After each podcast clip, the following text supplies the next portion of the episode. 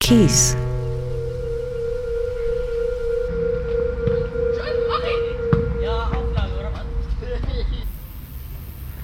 Sand.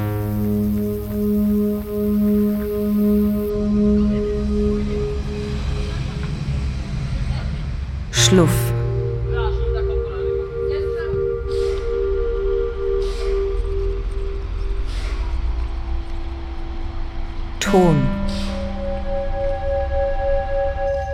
Eine weibliche Stimme liest Begriffe aus einem Bodengutachten vor.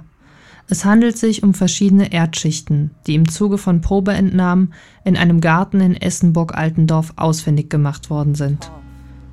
Im Hintergrund sind Aufnahmen aus dem Ort zu hören. Spielende Kinder, Verkehrslärm, Vogelgezwitscher. Zu hören ist ein Ausschnitt der Arbeit mit dem Titel Heimatfunde 2 von Christoph Kollenberg und Chris Erkal. Gemeinsam nennen sie sich Düsseldorfer Störung. Ein Wortspiel aus einem geologischen Fachbegriff und der Stadt, in der sie sich im Rahmen des Studiums am Institut für Musik und Medien der Robert Schumann Hochschule kennengelernt haben. Blöcke.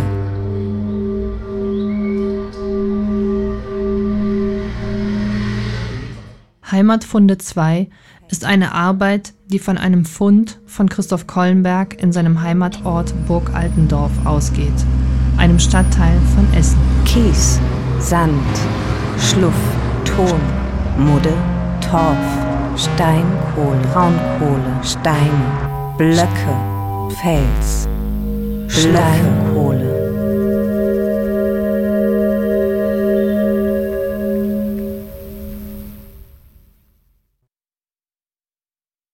Das ist, grundsätzlich ist das so, also ganz praktisch ist es tatsächlich so, dass das aus einem Fund heraus entstanden ist. Also eine Begegnung kann ja auch ein Fund sein. Ne? Also ich treffe jemanden und der erzählt mir irgendwas und dann, dann, ähm, dann fühlt sich das an wie irgendwas Interessantes, das man gefunden hat. Ne? Wenn man es aufgenommen hat, kann man es mitnehmen. Wenn nicht, dann erinnert man sich halt oder man vergisst es. Vielleicht geht die Aufnahme auch kaputt, ich weiß es nicht. Ähm, und ähm, Fund kann aber auch halt sowas ganz Klassisches sein, der Dachbodenfund. Ne? Äh, in unserem Fall äh, sozusagen äh, war es dann wirklich so. Das heißt, ich habe also ähm, so zwei, zwei, drei Ordner gefunden von meinem Vater ähm, im Arbeitszimmer, ganz oben im Haus. Tatsächlich Dachboden, so ein Dachbodenzimmer und das, ähm, mein Vater ist gut im Archivieren und Dokumentieren und so und der hebt Unterlagen immer auf. Und ähm, das war eigentlich so eine Sache, über die ich eigentlich Bescheid wusste, nämlich diese, ähm, diese Bergschäden an unserem Haus, die ähm, so Ende der 80er Jahre äh, eben eingetreten sind und ähm, die ich auch selber noch erlebt habe. Ne? Also ich äh, kann mich da noch ein bisschen dran erinnern, war ich halt ein kleines Kind und ich habe mich aber nie so für diesen Vorgang interessiert natürlich. Äh, habe dann aber eben doch mal diese, diese Ordner gefunden bei meinem Vater, irgendwie zufällig gesehen, ich weiß auch nicht mehr genau in welcher Situation und dann habe ich äh, angefangen zu stöbern und dann bin ich ins Gespräch gekommen mit meinem Vater, habe versucht das zu verstehen, das ist ja auch total komplex und also du als Architektin, du, äh, du verstehst es wahrscheinlich sehr gut. Äh, ich bin kein Architekt und äh, musste mich da erstmal ein bisschen reinlesen, fand aber einfach allein schon diese Fachsprache total toll. Ne? Christoph Kollenberg, Musiker und Produzent audiovisueller Kunst und Klangkunst. Betreff Bauvorhaben Kohlenstraße 29a in Essen-Burg-Altendorf. Gemarkung Burg Altendorf, Flur 18. Nördliche Teilfläche aus Flurstück 613. Betreff Grundstück Kohlenstraße in 4300 Essen 17. Gemarkung Burg Altendorf, Flur 18.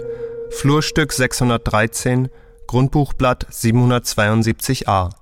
Bergschadentechnische Stellungnahme der Westfälischen Berggewerkschaftskasse vom 7.10.86 mit Zeichen 4522 86 090 001. Nü-Ja. Jetzt durchzuführende Erkundungsbohrung zur Abklärung der vermuteten Gefahrensituation und Durchführung der aus diesen Erkenntnissen erforderlichen Bergschäden-Sicherungsarbeiten für das vorhandene Wohnhaus Kohlenstraße 29. Aufgrund der Risse am Wohnhaus von Christophs Familie wurden umfangreiche Untersuchungen zur Standsicherheit des Hauses angefertigt. Briefe, Tabellen, Pläne und Gutachten dienten den beiden als Grundlage für eine collagenartige Verwebung unterschiedlicher Bedeutungsebenen. Die Überlagerung der akustischen Ebene gleicht der Überlagerung der Erdschichten, die sie mit ihrem Stück thematisieren.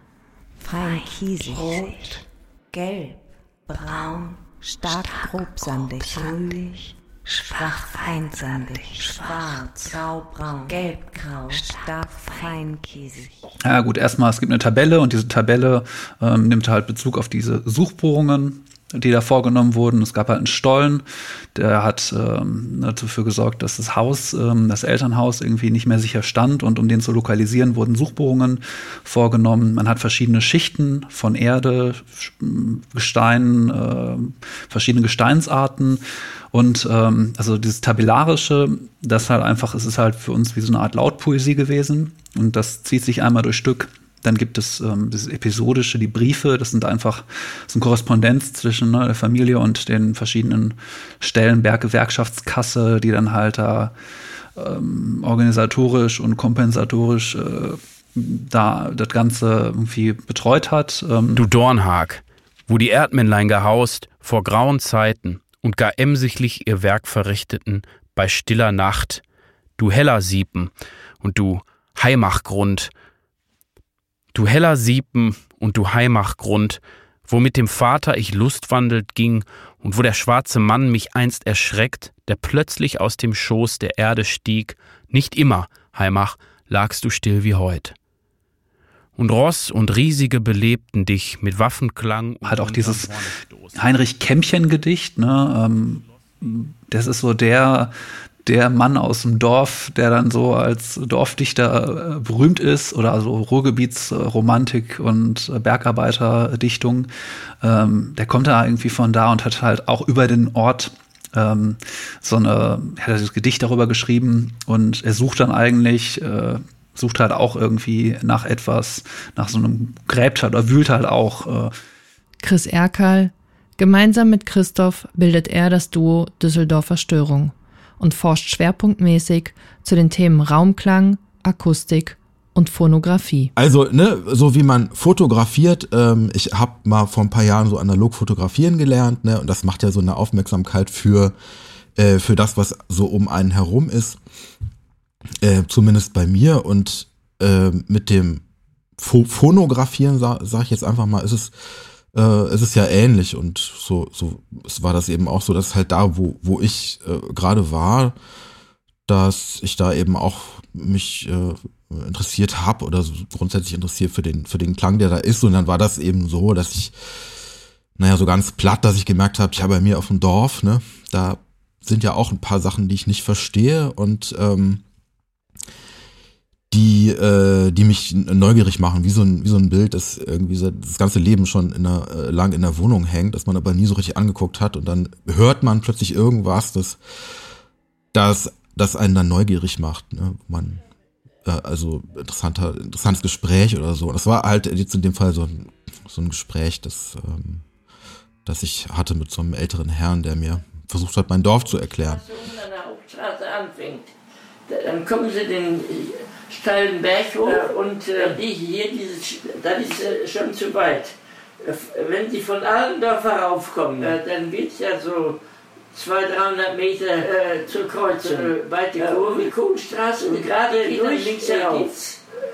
Nach Bifang, wie Blauburg war. Ich spreche jetzt weiter von dieser Kreuzung, wo, wo diese äh, Straße von, die von an dieser Kreuzung, äh, an diese Kreuzung kommt, da ist erst so ein, äh, da nach rechts herunter, ich sag mal so ein äh, Wohnhaus, da hat er früher mal ein Friseur drin gewohnt, da geht dann gerade raus den Weg die, also auf die Höhe äh, und nach links geht es wieder weiter nach Altendorf. Wenn Sie diese Straße, die äh, von da aus, weißt du, lieber wieder, also von dieser Kreuzung, äh, von Altendorf kommt, von der Kohlenstraße nach Altendorf wieder, nach rechts äh, gehen, dann kommen Sie wieder, sehen Sie wieder nach Altendorf. So Schwach kiesig, braun marmoriert, hellbraun, schluffig, stark sandig, dunkelbraun, bunt, Suchbohrung 3, Bohrneigung 95 Gohn.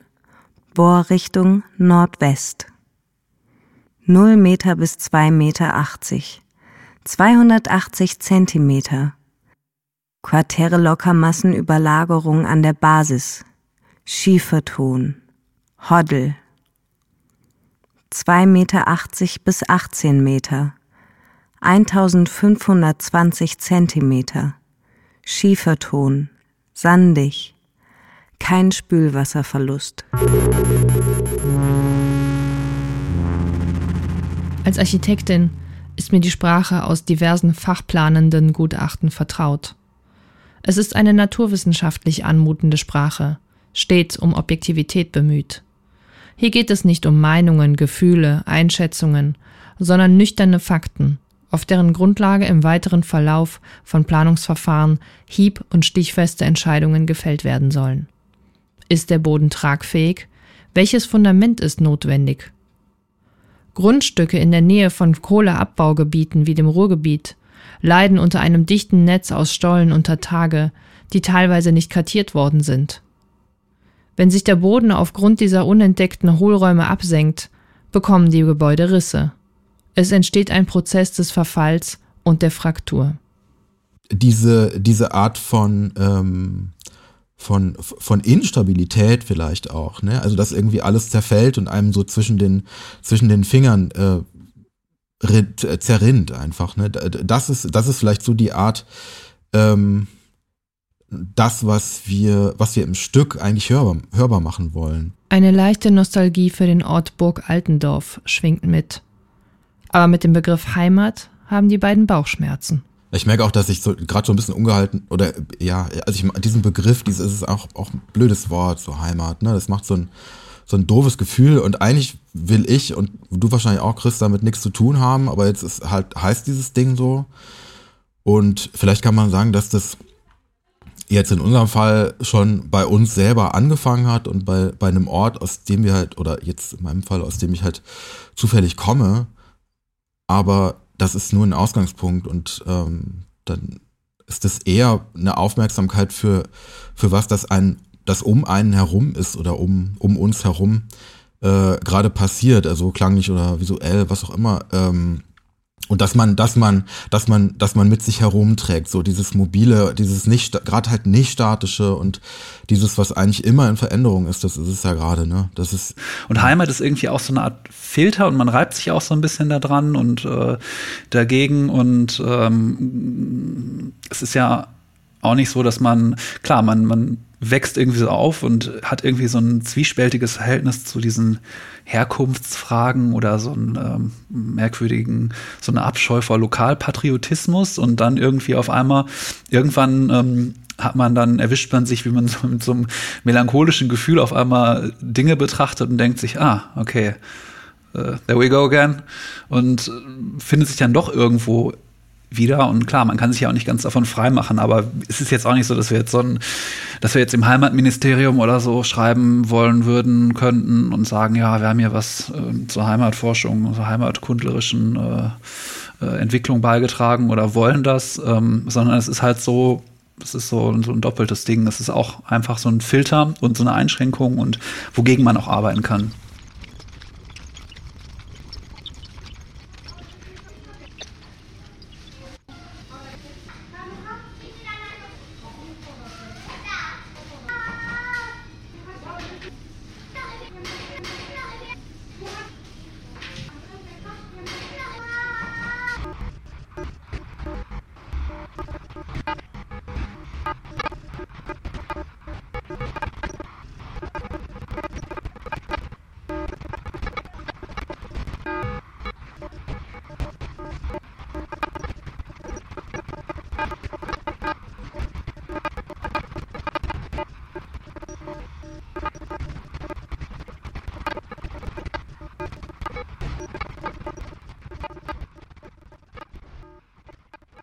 Ich würde gar nicht das, was wir dann produzieren, so sehr in den Fokus nehmen, sondern das, was es schon gibt, nämlich ähm, ja, also vorgefundenes Material, ähm, das, das aus irgendeinem Grund interessant ist und das jetzt in dem Fall zufällig ortsgebunden ist, ähm, aber auch taugt als Blaupause, weil das halt kein Einzelfall ist. Ähm, und ja, also nicht nur lokal interessant ist.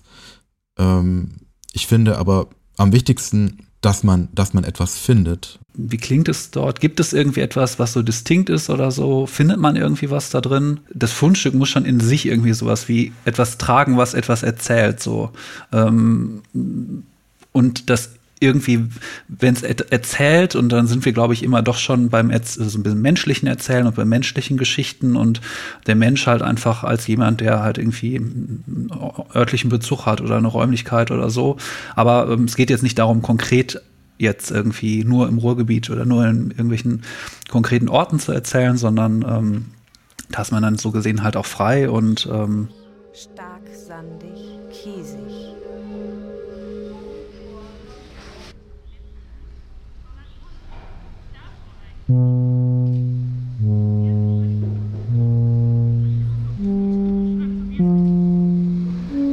Beschaffenheit gemäß Bohrgut, bei bindigen Böden, reihig.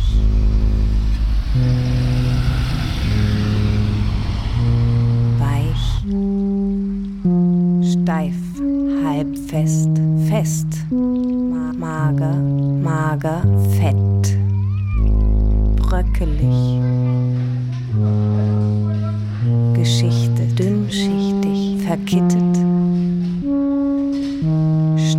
Schnittfläche, Schnittfläche, stumpf, Schnittfläche, stumpf, Schnittfläche, glänz, Schn Schnittfläche, stumpf, Schnittfläche, glänzend bei nicht bindigen Böden, scharfkantig,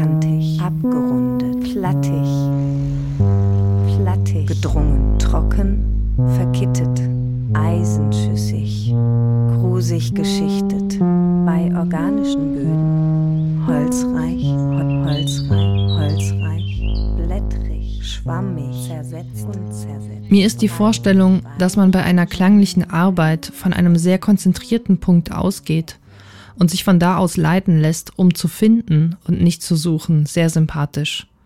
Was mich besonders begeistert, ist der spielerische Umgang mit technischen Dokumenten. Chris Erkal arbeitet als Werkstudent für ein Ingenieurbüro, das sich mit Bau- und Raumakustik auseinandersetzt.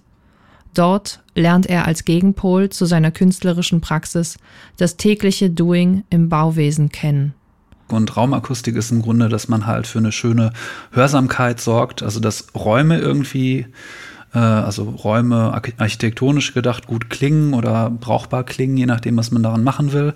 Und dieses Bauakustische ist halt eben, ähm, ein Hochhaus wird gebaut und dann wird da ein dann wird dann äh, Gipskarton ein kompletter Raum gebaut und ein Boden rein und alles quasi schon fertig, damit man halt eine Messung drin machen kann, um zu gucken, keine Ahnung, ob die Fassade jetzt auch äh, nicht zu viel ähm, Lärm überträgt und dann reißt man den Raum wieder ab oder so.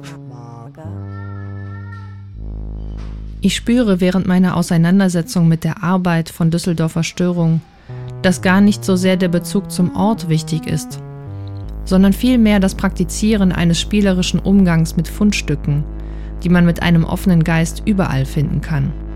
Mir scheint, als würde sich das Fragmenthafte, das Bruchstückhafte, auch in ihrer klanglichen Bearbeitungsweise widerspiegeln. Ich habe alleine jetzt hier im Arbeitszimmer zu Hause drei Kisten voller, habe ich ja eben erzählt, drei Kisten voller Bände. Also die habe ich jetzt hier stehen, das sind aber unsere Funde. Und das sind, ähm, das ist dann sozusagen der, der Korpus äh, als Grundlage für, für unsere nächsten Projekte. Also ganz akut arbeiten wir jetzt, haben wir schon angefangen zu arbeiten an einem Fund. Auch wieder, also buchstäblich äh, vor die Füße gefallen, ähm, ist mir hier zu Hause eine, bei einer Wohnungsauflösung eine große Kiste mit äh, ungefähr 40 Kassetten, also äh, Audiokassetten. Und ähm, das sind jetzt äh, Kassetten, die selber, die sind alle handbeschriftet und die Also das sind also Heimaufnahmen, die sind selber bespielt worden, teilweise Mixtapes, aber teilweise auch ja Tischgespräche und und spielende spielende Kinder und so genau, ne? Also wenn man wenn man so eine Tonaufnahme auch als ähm, Möglichkeit sieht, äh, auch so eine Art Familienalbum zu machen, dann ist das äh, echt so ein ganz intimer Einblick in so ein Familienleben seit 1975 tatsächlich. Das ist auch datiert ähm, zum großen Teil und ähm, ja, es ist eigentlich so ein Familienepos mit total vielen Leerstellen, ähm, die super interessant sind und ähm, ja, die äh, damit, damit gehen wir, gehen wir jetzt um. Wir haben, sind also jetzt äh, mit der Digitalisierung durch. Das allein das hat schon echt lang gedauert und ähm, dann ja geht's jetzt ums Konzept und beim Konzept ist ja schön, wenn man wenn man das so im Material selber findet, ne, nicht irgendwas aufzwingt, sondern mal überlegt, was das Material eigentlich, also jetzt das buchstäbliche Material, was das möchte, ne? also wie, wie man damit umgehen soll, ähm, am besten und ja, das, da sind wir gerade dabei und das ist so das nächste Ding und das haben wir